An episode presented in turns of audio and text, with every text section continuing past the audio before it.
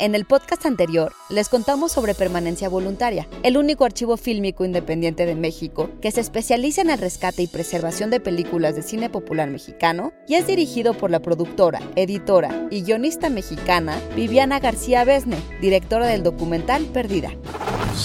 Institute.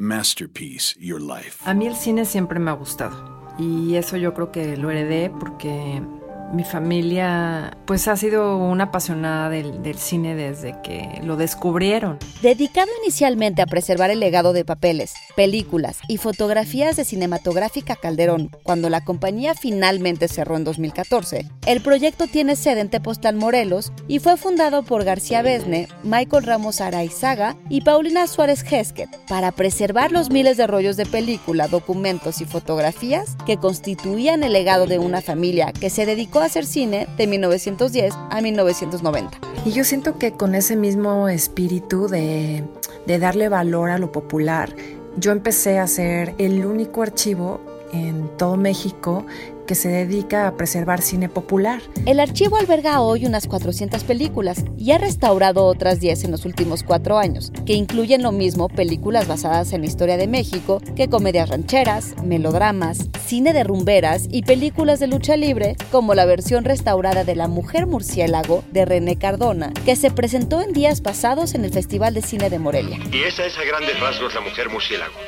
¡Qué mujer tan extraordinaria! Será un verdadero placer conocerla. ¡Tiren las armas!